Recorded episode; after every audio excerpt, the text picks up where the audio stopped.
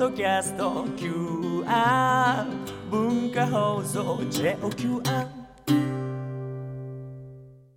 アー。サー・ビナードです。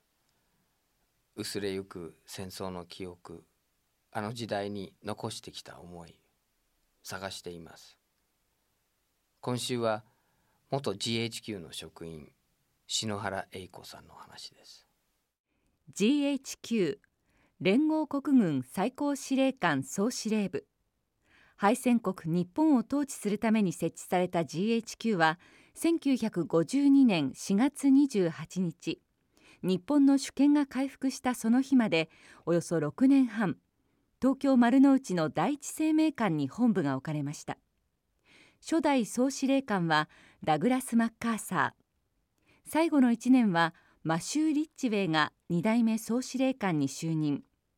篠原さんは GHQ が廃止される直前の1952年春に職員となり廃止後は代わって設置された在日米軍に勤めました。お忙しい中時間割いていただいてありがとうございます。こちらこそもう私みたいな主婦の恥ずかしいです。よろしくお願いします。お願いいたします。篠原さんはお生まれは大阪ではなくて東京。八王子です。八王子。はい八王子のその、えー家は大きなその農家みたいな感じですか？八王子って結構あの京都の小都市みたいにはい。五番のようですごく綺麗な町なんです。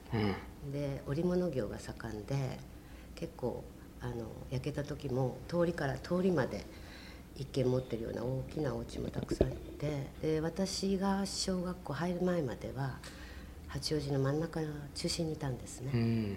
でお父様があの事業に成功して家を建てたいっていう感じだったんでしょうね。それでちょっとあの15分ぐらいで行けるぐらいあの川の隔てた向こうの郊外にお家建てたんで、私たちはそこに引っ越してたために焼けなかったんです。でも川を隔ててすぐまでは全焼でした。空襲はいつですか？8月1日です。8月1日。15日前ですね終戦。のうん。はい。2週間前、はい。でオクラだらけだったんで焼けた時はもうオクラだけがこうニョコニョコ立ってるっていうような状態でで私の学校時代のお友達もお蔵に住んでたんですけど、うん。焼けてすぐ開けたらもう燃えちゃうんです、そうですね。はい、だからそういう方のお家もいっぱいありまして、開けちゃったはい、待たないとダメでそのお蔵から出してきた和紙の紙とかいっぱいあって、私たちはほとんどノートはお友達にその和紙の 素晴らしい和紙をノートにしてあのノートの代わりに使ってました。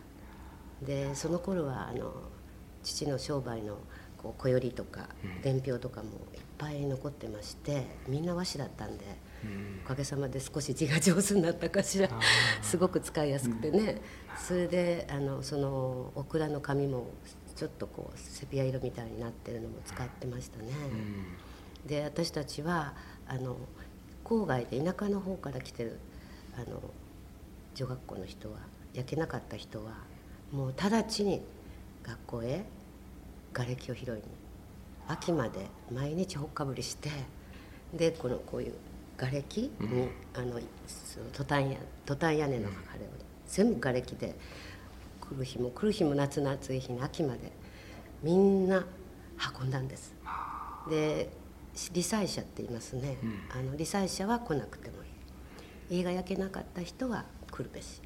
でもう毎日秋まで暑いのに、でやっと整理できた頃にこのくらいのバラックがこう校舎が建って全部ね8割10割にしついたてで、あの仕切って英語も音楽も理科も小学 全部そこでやってからお隣は数学。その向こうは英語。でもそういう聞こえるじゃない聞こえます。そうなんだ。で夜の星を見ようって時は一晩泊まってそこであの星を見てするとかでその頃は礼法って作法がありましてねこうお茶を教えるんですけどうん。甘いものがなかったから、毛糸でこう折り紙とか折り紙で羊羹を作る。で毛糸のふさふさでこうあのね和風和風のお菓子を作る、ん。でそれでこう綺麗な箱に入れてお箸持って礼法を習うそういう時代でしたね。ドレミファはハニホヘとイロハハロイとヘブニハっていうので、外国のものは絶対使ってはいけないという。そのそれまで直されてたんです。勉強ので中で。そうです。で終,、うん、終戦の時ははもうすぐドレミファになったんで。すあっという間に変わった。いろはから。すごい勢いです。でその時の先生が稲田壮って言ってましてねもうベートーベンみたいな先生ですごい音楽家だったんです、でその先生がもう和音をやるんです。すぐに、うんだからそのみんな和音ができないと立たされるんです。でモーツァルトや、えっとベートーベンやもうショパンのものは大好きで、もう私たちは全部それで子守歌習ったんです。すごい進んでたんです。でもそれが戦争直後でしょ？すぐです。その時は何年生ですか？だから中1になったんです。あちょうど中1あのはいだから春の入った時は女学生だから本当に女学生っていう感じで、うん。おしとやかに入って桜の木の下でも女学生って感じだったんですけど、でもその8月1日に学校も焼け焼てで15日戦争が終わって。で瓦礫を積んでで焼け跡には天皇陛下もいらしてでそういう時代でその先生はね本当にもう西洋の音楽をどんどん入れてもうあらゆるあの子守歌は聴きましたね。あの玉音放送ねさっきそのうん、話ちらっと出たんですけどどこでお聞きになったの？家です、八王子の。はい。あ、の家族家族揃ってね球場の方に向かって涙流して聞きました。えみんなで涙なんで涙流だれんでもう詰まっちゃったわ。でも意味わかんないでしょ？うんでも分かりましたよね新ここに世界の体制と、うん、世界の何情勢に鑑って言ってたでしょ。陳深く陳深くね。世界の世界体の情勢制と体制とね。帝国の現状とに鑑み非常の措置をそうもってそうすごいです。自局を収集せむと欲しい。国に中量なるどこに頭が？市そに次ぐ。その最初聞いた時は意味よりももう負けたって負けたっていう、それはお父様が解説そうそういうのキャッチするの父早かったですね。今日曲音があってくんだって言ってね、だからうちはちょうど東京工場区が焼けた時も真東なんですね、真っ赤になったんですよ。八王子からも。そうか。真っ赤。3月10日。あんな遠くでも真っ赤ですね。3月10日の、はいはい。八王子が焼けた時は私は家の裏から見てましたけど布団を大きい布団を頭に乗せて八王子が焼けるの見たけど自転車とかトイタとか舞い上がるんですよ。煙に？うん見えんの。板が上がるのが。燃え上がるのが。自転車が飛ぶんですか？うんもう板とか。こう戸板とか。熱見えました。そうそうそう。見ましたよ。怖かったです。そしてねうちも焼けるからって言ってもう夜中途中ね隣の畑にみんな荷物運んだんです。焼けなかったけど、そりゃ火事場のバカ力って知ってますでしょ。もうしまう時は何日もかかりました。出す時は早い。そうすごいですよね人間の力は。そうですね。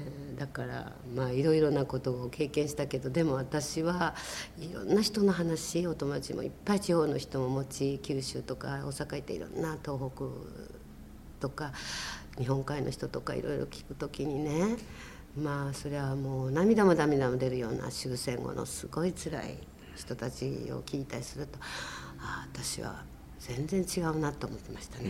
辛かったけども辛い分に入らなかったかなって、そういう焼け出された人を何日も済ましてあげたり父は一緒に非常にコントリビューションしましたけどね。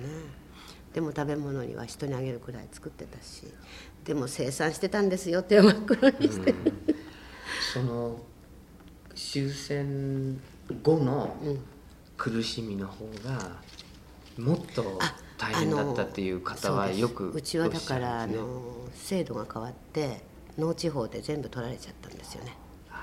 だから自分の家しか残らないで借家とかいろんなの持ってましたけど全部山もあったんです。で山は半合水産行ってたんですよね。自分の山に。そう。だからそれだったら100万兆だったかなと思ったけども。でもあの本当にでそのそこへあの戦争中にあの薪がないから山へこうこう細い木を取りに行くんですよね、父と、その時に徳川の人たちが疎開してたんですよ。でそれを私は発見してね誰にも言ってないんだけど誰もみんな覚えてないっていう。もや引き言ってね燃料を父と取りに行った時にこう広いねこの10倍ぐらい広い広広場があるんですよ。そこにね徳川家がね疎開してたんですよ。うん、でそれでもね、まあ、戦中ですよ、でも違うんですよ。中流家庭とその下とはね、なら枝目の靴履いてるし可愛い人形みたいな。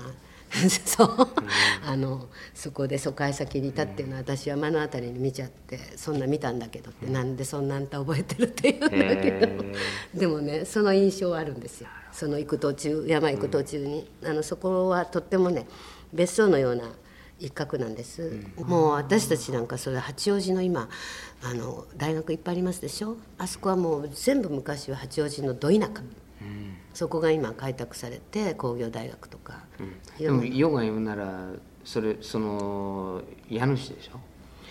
まあねそのみんな当時で取られちゃった 取られちゃったじゃないですか。家しかなかなくなっちゃいましたよ。農地開放かなんかでね、山もみんなもっと大戸っていうところにもあったんですけど、そこは取られちゃいましたね。私はあの兄と3人女の子で一番下なんです、で兄はたった一人の息子なんですけどあの一橋を3番で入ったんですよで本館に席を置いて大連汽船に入ったんです。その大連汽船にいる時に関東軍の精鋭がどんどん降りてきて敗戦が近くなったからもう一緒くたにマリアナ方面で玉砕って出たんです。でそれがどこか分からなかったんですね。マリアナ方面に玉砕ということだけ帰ってきて。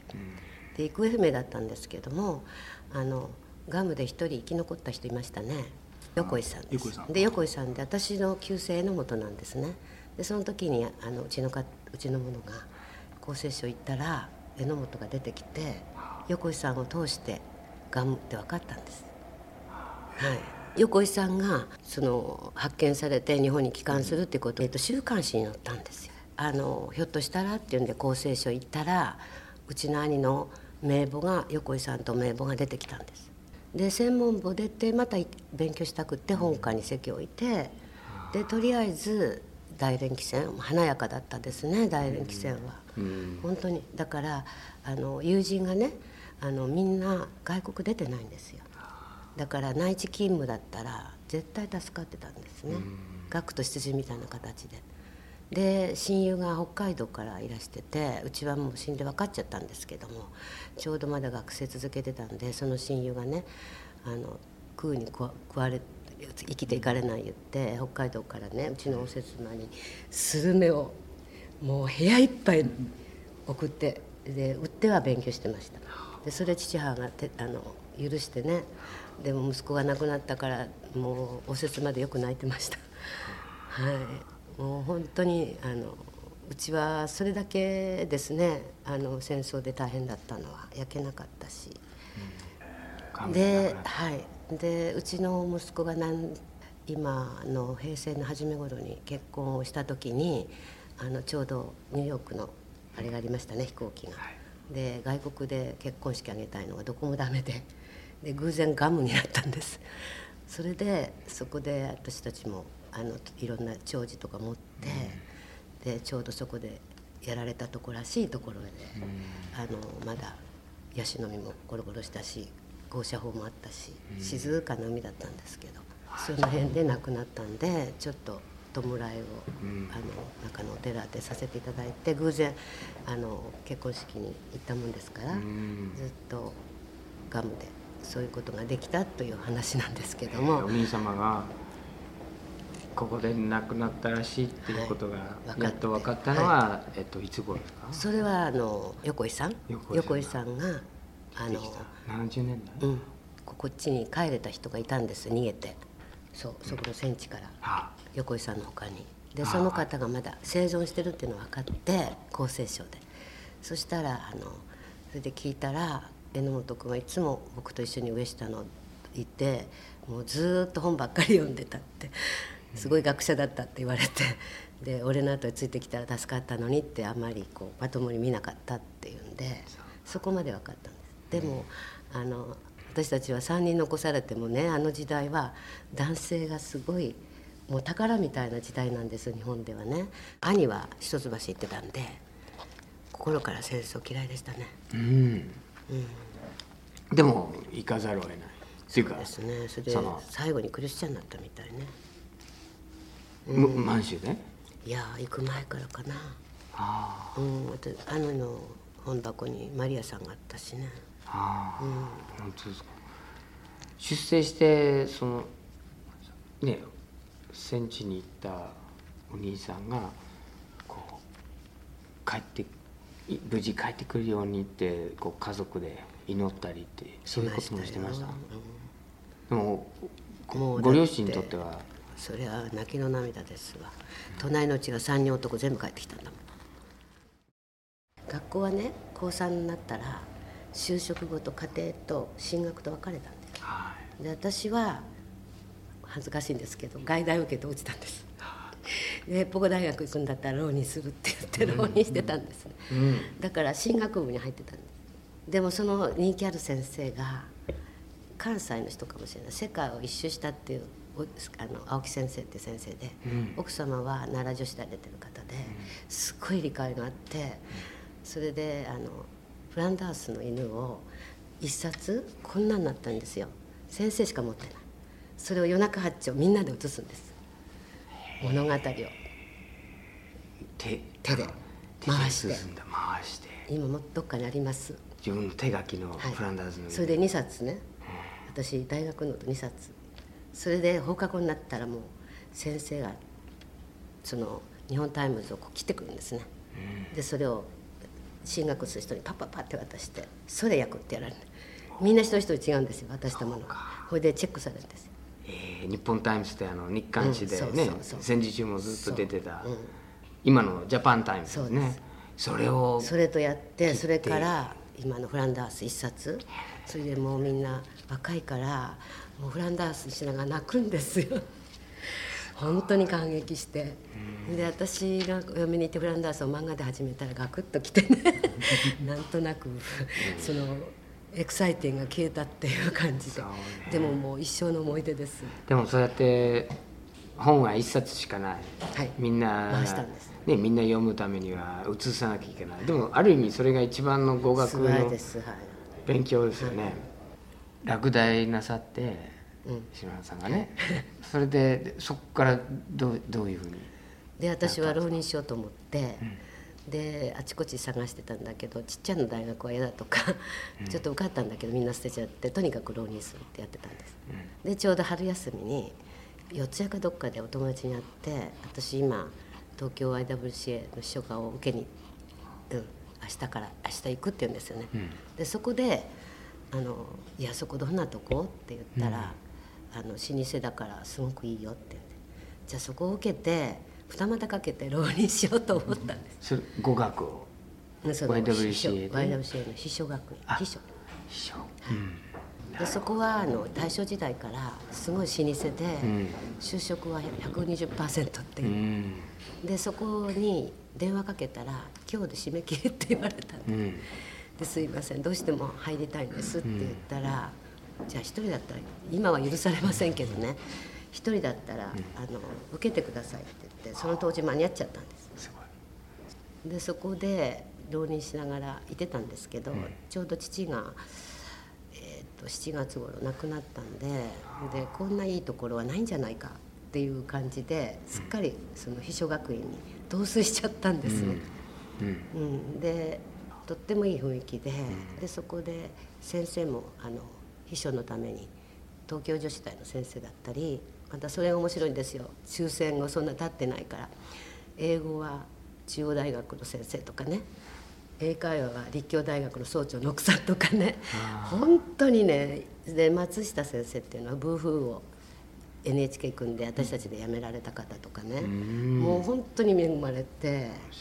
そうなの。だからで午後になったらまああのそれであの頃なんてキャフテリアなんかなかったですよね、でもあそこはキャフテリアもあったしプールもあったしで午後からはいろんなあの音楽鑑賞会とかありまして、でそのその人がねオペラ辞典を作った、うん、忘れちゃったんですけど、うん。有名な方で、うん。その方がねベートーベンとかを SP 持ってね紫の風呂敷でやってくるんですよ。で56人でベートーベンを聴くんですよ。だから本当にこうねちょっとした狭間で幸せだったですね。っていうか贅沢ですね。贅沢です本当に今考えたら。本当にそれがもう忘れられないんですよ。風呂敷をねこう入れましてもう大事に広げて今から田園するよって言って 田園かけて第第一章は今夜明けだよとかね。YWCA のその秘書は2年ですか？1年です。1年。もうはい。1年ではい。もう仕上げるんだ、はい。あのファイルとか、うん。タイプライターとか、もう泣き泣き、大変ですよね、はい、あの。それからビジネスエシックスとか。で英語もそこで徹底的にはい。やるわけですよそうねですね。それあの教科書はもいろんなみんなの分あったんですか？ありました。でもあのフランダースの犬だけは ね受験期にもうみんなでもう記念すべきですねフランダースの犬は、あの結構就職は良かったんでねで横浜の社長さんに気に入られて「あなたを一生見る」って言って、それで全部話をまとめて、決まっちゃってたんですよ実は。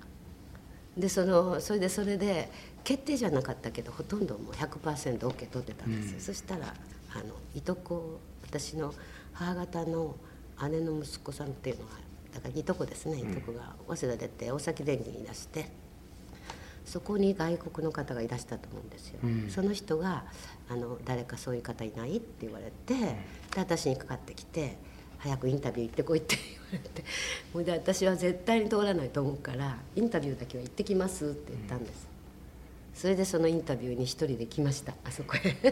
どこへ？第一生命ビル。第一生命ビルのその GHQ のところに就職面接うん。に行きましたでまあ自分は通らないから通らないまからかけてるわけじゃないんだけどね。ちょっと興味あったし英語好きだったし、でインタビュー受けてまあ普通に英語で答えたんですけどパスしたんですよね、あ自分は、えー採用されないだろうと思いながらあのインタビューその就職面接を受けて、それで採用が決まって,、それで GHQ で仕事してるって。そうそそうの時代に人にあの自分の勤め先のことを言うとああんまりいいように言うと反発した人いました。ああそう、うんいましたよ。なるほど。男の人で。怒る？うんなんかそういう気配をちょっとだけ GHQ の話をしたり私が楽しそうに言ったらな負けたのになんじゃっていう感じで言う男性いましたね。なるほうん私は無視してましたけどど。でもあのみんなにとって少しこう憧れの就職先？さあ私はとにかくなんていうかしら。外国語大学行きたかったから英語は好きだったんですよね、うん。うん I was the first lady to enter the そのオフィスに入って一番の人なんです、You were the first lady, the first うん、こんな woman, first secretary. い。やファーストセクレタリーぐらい大したことないんですけど、でも本当に行った日は朝からずっと誰もいないぐらい日本人だったんです。そうか。でそれがいついつのことですか？1952年の4月に入ったんじゃないかな。なんかね球場の前で何かあのあったんですよね。事件が。その時私いたからそれ5月のメーデーあたりだったからその時はもういたし。地の地の命令ですか？なんかメーデーなんかありました。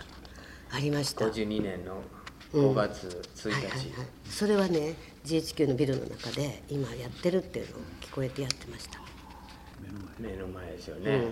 うん、もうマッカーサーが直後に帰られてリッチエになった時なんで朝鮮動乱が勃発したんですよね。ちょうどその。はい、で私はだからそのは門家に入ったのかな、ちょうどうん、から朝鮮動乱始まってました。始まっていて、えーでリジュエが来たばっかりだと思うんですよ、うん、だから全くまだ GHQ だしあそこに入る時も Japanese とあの外国の方とはもうインフォメーションで違ってたし。そうそれでちゃんと今の言うそれはまだ誰もまだ ID カードなんかしてませんよねあの時代は、ID カードで入って、ID カードで入って。うん、で私の仕事は Personnel Section 書いてある Personnel Section ね。うんここ人事部ですよね。でその人事部何かって言ったらあの「What is concerned with」であのあの故郷の人が自分の夫や恋する人がね朝鮮でどこにいる行方不明かもしれないとか、その尋ね人みたいに来る山ほど来る手紙を使ってた。なるほど。でそのそれはアメリカ本土からうん。来るんですね。そう。自分の愛する夫がうん、今朝鮮で戦って何をしてるかとかね。もう兵兵隊になっはいはいはいてそれでその安否確認とか今どこにいるどういう任務についているのかっていう。でそれを朝鮮半島で管理するんじゃなくて GHQ ここのしかも第一生命ビル？そう、うん、そこで管理してたんですね。いっぱい来ました。えーでその時の感動が出てるんだけど。どどんな問い合わせなんですか？そのそれこそねやっぱりあの私よく自分のち二十歳代の感想ですから日本人の兵隊さんの取り方と違いますよね。うん。で日本の人は大体平均して結構教育受けて上も下もいなかいるんですけどもコモンセンスというかそういうようなことがそそんなに日本は変わらないんだけど、私なんか古いので、やっぱり大本営とかそういうお上のお上って言いますよね、そういうところに来るお手紙って言ったらもう巻き紙とかもう特別な便箋を使うとか、筆で書くとかそういうのを想像してたんですよ。そしたらこうそれこそこういうわらばんしこんな紙にさばいてちぎったようなのにもういっぱい書いたんですよ。その私の。嘆願書。そうそうそうそう。で教えてくださいって。そうそうそう。大体そういうのばっかり。うん奥さんが書くとかいろんな。母親とか。そうそういっぱい。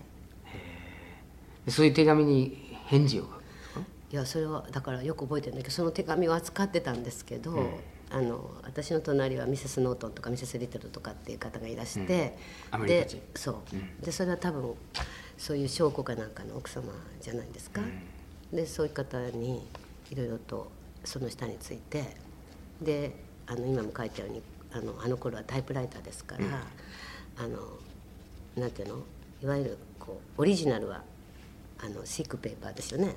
コピーははい。コピーですよ。薄いでしょ？あのティンペーパーね。でもね初めねこれはエイコオニオンスキンだよって。オニオンスキン玉ねぎの皮なんじゃらほい。オニオンスキン。薄薄紙。い。そうオニオンのように薄い紙だから、うん。今も言うね。今だから私は、あのそうそういう感じでそれです。あのこういうこれこういうのをスノーフレークって言うんですよ。ああちっちゃい紙。スノーフレークオントップって。今でもそ忘れない。あのあの雪のひとひらそうがそうついてる。でそうで綺麗な言葉なのよね。ね。でスノーフレーク。え何がスノーフレークだろうって。そういう経験がありますね、だから、まあでもあのそういう話をするときに例えば一枚の紙も one leaf ってうん。葉っぱって言いますね。言うんですよね。一応。でも必ずそのオニオンスキンとかスティックペーパーとかそういう感じで言われましたね。でそれはその指示通りにそう。あでセッティンうちゃんときちっとやらないと怒られたし、物差し持ってきてやられた。うん。でもその答える手紙そのうんあの兵隊の米兵うのん、そ奥さんかられも打った来るものは。と思うんですけどそれはだから向こうから指示されて打ったような気がするんですよね。でコーヒーブレイクは必ずあって下まで行くんですけど私は第一生命ビルをやっぱりやっぱりアメリカは日本で最高のビルを選んでるっていうことを思いましたね。ああそうですか。最高のビルですあそこは。で憲兵がいつも立ってますしあそこに2人ね、であのゴチック風っていうかあのギリシャの建て方ですよねあのロココ風っていうか、で入るとバルコニーになってるんですよあそこ、であそこの持ち主は多分岡山の人だと思うんですけどね、第一生命ビルはでずっとねもう本当にあの映画見てるようでしたね敗戦国の私にはだってこう入ったらバルコニーでこう階段上がってコーヒーブレイクには綺麗なアメリカの女性と若い男性がねコーヒーブレイクこうやっって待ってんのコーヒーブレイク、映画みたいでしたよ。私にしてみたら。そう。であの地下はねボイラーマンが働いてたんですけど全然そのなんていうかなあの居心地がいいんですよね。あそこ大理石だと思うんです全部。でおトイレも今今ももう変わったと思うんですけどあの当時でもすごいおトイレでしたね、たくさんあって。で私はやっぱり忘れられないのは本当によくぞ天川さんが、うん、あそこに駐屯なさって皇居の真ん前でしょ、だから素晴らしいとこちゃんと分かってたんだなって隣はね、あの東京ね会館？会館とかずっと銀行とか続いてますね。でこっちは日比谷。だからあそこのところをね昼休みとか夕方通る人は全然銀座と違うんですよ、みんなファーコー着てこうやって通るでしょ？銀座行ったらみんなヨレヨレですよね。まだあの本当にまだ復興してなかったからね。だからそういう景色はやっぱりで私も服がなかったのでどうやって GHQ に何を着ていこうかって思いまして、うん、あの頃松屋松屋かなんかで、P、PX っていうのありましてね。そこ専門に向こうのもの売っててそこへイギリスのチェックのスカートを高い値段で買って作ってもらってそう。そのスカートになんかもう真っ白い綺麗なセーター姉に編んでもらって行ったっていう覚えてるんですよ。初日はその。そう。そそれしかなかったですよね。それな。何月だったんですか？春でしたね、はい。あの決まってたその横浜の会社会社はどうなったんですか？あそれは断りました。で え？って言われたんじゃないですか？でも GHQ の時は給料はいいんですか？まあ他の人より良かったと思いますよ、うん。あの頃1万円ぐらいもらったら結構良かったんじゃないですか。ね、うん。そのあの GHQ の中で、もちろんその日本国籍の人とアメリカ国籍の人のこう住み分けっていうか。そうですね。それはあのサージャントの軍曹の人は一番すぐ下に偉い2世の方がいましたけど、結構堂々と指揮してましたねでそれはお仕事してる人。厳しいやっぱり統制情報の統制とか。そんなことなかったですよ。ああそうです割と和やかでしたね。こうみんな同じフロアで働いてるわけですよね、はいはい。あの個室じゃないんですよね。そうです。それがだからね後の日本の会社形式になったような気がするの。本当にそう思います、なるほど、うん。GHQ のあのやり方。うんうん、全部前向いてるでしょ。うーんパーソナルセクションはみんな同じ方向向いてる、うんで目の前に上司。うんうん。横にもちゃんといらっしゃってよ。大あ丈夫、うん、そんな隔てはなかっはあ。た、うん、バス乗ったらもう天井が灰だらけなんですよ。木炭ですから。みんな置いてっちゃうわけ。乗った人が。灰つけていくから。ハエを。もうそれもうもうずっともう覚えてますね。バス乗るでしょ。誰かみんな一匹ぐらい持ってるでしょ。だみんなバスの上でハエつくのよ。で真っ黒バスがで私は八王子からあの中央線乗ったらあの牛や馬を運ぶ貨車に乗りましたね。うん。電車がなかったから。そうか。電車が動かなかったから。じゃあ家畜と。そうそれでそのタクシーがまだなくてね、でうちがちょっと歩くとね30分かかるんですよ郊外だからね、そしたら人力車が待ってるんですよ。へえ。だから私一回人力車で帰ったことある。それがタクシーだった。なんか優雅ですね。そうです。すごい気持ちいい、だって輪っかこの木でしょ？ふわーっていくのね。でもうちの姉はそれ乗ってお嫁に行ったんですよ。人力車。あのあのねカゴか。あの人力車にあの、うん、なんてお花嫁姿でどこか行くまであれ乗ってますよね昔の方。玉残しじゃないけどそうそれに。乗る、ううん。んだから本当に古いのを見てますよねいろいろと考えられませんね。GHQ の中の言葉は全部英語？英語でした。もう日本語使っちゃいけない？全然。使える人いないし誰も、もううん、ボイラーマンは下で日本人が働いてるから、そこは喋ってますけどね。じゃあボイラーマンのところに行ってちょっと日本語をうん喋るっていう。喋んなかったよな。でも GHQ に入ったらねすぐ「あの上です」っていうのね「Going up」って言うんですよ、こういうなうん、その次「アップ」って言うんですよ。アップだけ。アップっていうの。 going じゃなくてあ up。初めは going up っていう。それから下がって going down っていう。その次アップってダウン。ダウンって言うんです。それはもう今でも耳に響きます。各階に泊まるときにそう。みんなに。アップ。下でね入った時そう。あ そう。その響きはまだ耳についてますね。何何階ですか？GHQ あのねえー、とマッカーサーのが上だったから78階だったかな。覚えてませんね。自分自分が降りる階は。うん、パーソナルセクション何階だったんだろでも私エレベーターに乗る。う乗りましたで朝何時から勤務ですか？9時ぐらいだったと思うんですけど、5時にはもうシャープ5時。もうね早いんですよ。5時になったら私がのそのそしてたら誰もいない。はそれでもう本当にもうシャープいなくなる。早かったですよ。すごかった。いやアメリカってそういう国かなと思っあた。5時になると誰もいない。誰もいない。もたもたしてた。私最後に出る人いいね。うんすごかったそれは。会社日本にはないね。日本人お行儀がいいなっていうことをすごく感じたんですよ。あマナーがいいって。日本人？うんその時でも。なんで？だってコーヒーブレイクに一番偉い人でも足組んでリンゴかじってるでしょ。リンゴかじってる。そうなんだ。本当にもうショックだった。それはでっかい態度で。え机の上に足を乗っけるんですか？こここに足組んで乗っける上に？でうん。はあ。テーブルの上に、で一番偉いさんよその人。ですなんて日本人はもう綺麗に剥いてこうやってお皿に出してっていう習慣でしょ、それが私行った途端に。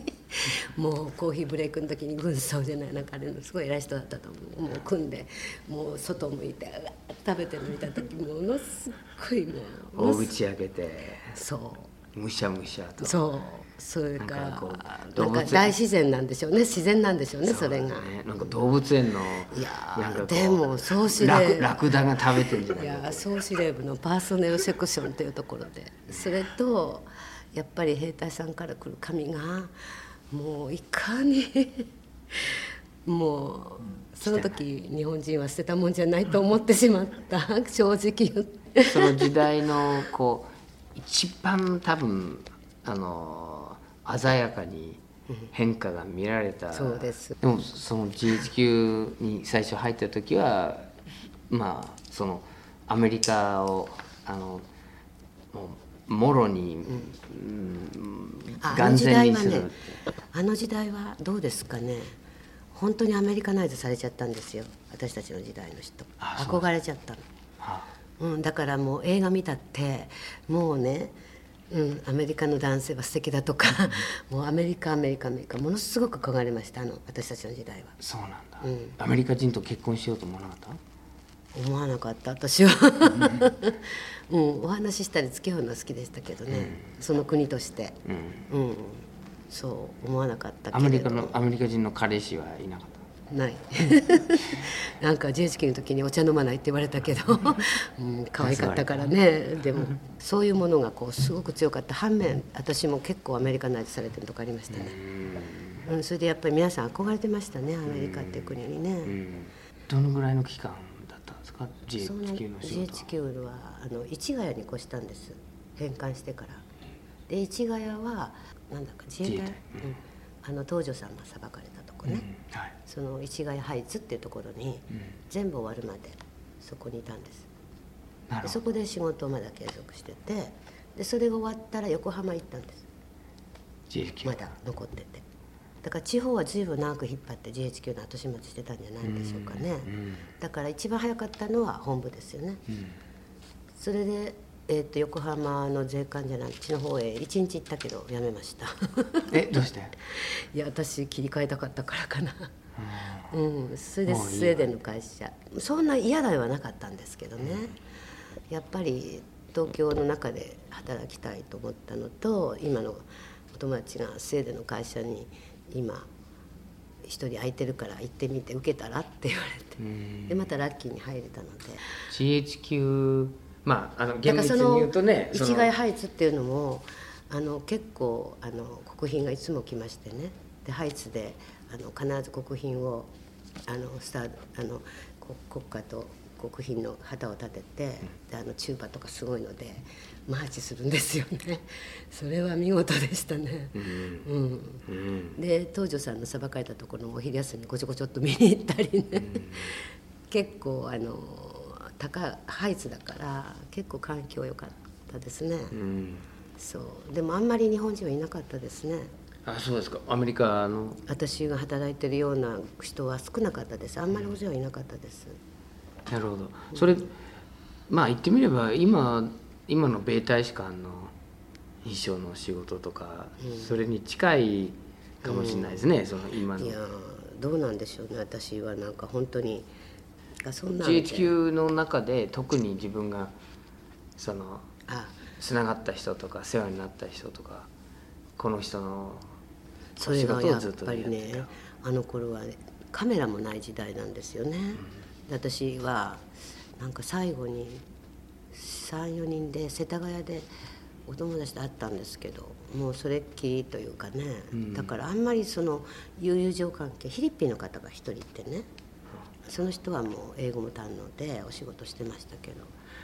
でもなんか全然タイプの違う人たちだったように思って私割と孤独だったかもしれない。そんなにつまらなくもなかったし結構、うん、お仕事をしてましたね。うちの主人が亡くなった姿で堺に白田さんがいらしたんです。あのベアテさん。ベアテさん、そう。ベアテさんね、ベアテ白田さんね、あの憲法を作って24条作った人。それでこの方が今世界中で一番幸せなのは日本の女性だって、おっしゃったんですよその時、そう。それであの最後の日にふっと女性センター行ったら「今日は明日帰られるから」って言って、でちょっと居合わせた時に握手したんですよ、でも私ねもう会うことないかなと思ってすごい雪白くし絞り出して握手しながら塩田さんに実を言うと「To tell the truth I was working for a general headquarters」あなたどこにいたの?」って言われてそれで「どこの GHQ?」って言うから「いや皇居の前です」って言ったら「え何をしてたの?」とかやついばように質問にあっちゃって、それでみんな英語で答えてたんですよで隣握手する人が待ちぼうけじゃ私出たいんだけどすごい突っ込まれて。でどこのセクションにいたのあそれじゃあ私とはちょっとずれてますのねとか言って。それで固い握手してお別れしたんですよ、でお隣の人が「あんた何喋った?」って言うから「いいのいいの」って逃げてきたんですけどそういう出会いがあって、その翌年に亡くなられたんですベアテさん。そしてここであの憲法24条を私たちして、であの24条の女性センターは日本一すごいんですよ堺は、それのあのスカーフをね絹のスカートに24条を英語と日本語と、うん、フランス語と書いたのをデザインして皆さん買ったんです、24条ね。それでやっぱりそのレオエダさんがなるまでの真相って大変なんですよね、あの人がこの女性のこう24条作るね代表になるまで日本のまあ昔中のその偉い様方がどれほどけなしたり潰したりもうあそあの方がそこに地位に入るまでがどれほど彼女大変だったか。本当ですね。ねえ。熾烈な戦いそうですよね。ベアテさんはある意味ベアテさんの家族も日本のその戦時中の苦しみを全部あの体験してるし軽井沢で本当に栄養失調ギリギリの生活えしてて。でベアテさんご本人はニューヨークの大学に。そうですね、だからそういう実際に会った人が出たっていうことは私たちはラッキーだったんですよね。アメリカ人とかアメリカっていう国に対して、多分あのその戦争中に持ってた印象とか先入観とかあったでしょ？それはあるんですけそれれども。憎いうん敵国みたいな感じだった、でもねそれはすっごくし8月15日とともに消えましたね。どんなに日本が焦土と化してもね平和ほどいいものないんですよね。みんなそう思ったと思うの。だからもうやれやれ。それほどもうもうウォーンアウトですよ身も心も。よれよれ。そして皆さん殺されるしね本土に来るんじゃないか。槍を持って戦うとかバカみたいに幼稚ですよね、うん、そういうのがなくなって玉音聞いた時震えましたけどこれからどうなるのかなっていうふうに思いましたけどでも日本人の心の中ではやっぱりリリーフですね。ホッとする。だからその気持ちがやっぱり朝鮮動乱があったからこそね日本ってその機会に産業がすごくなったんですよね。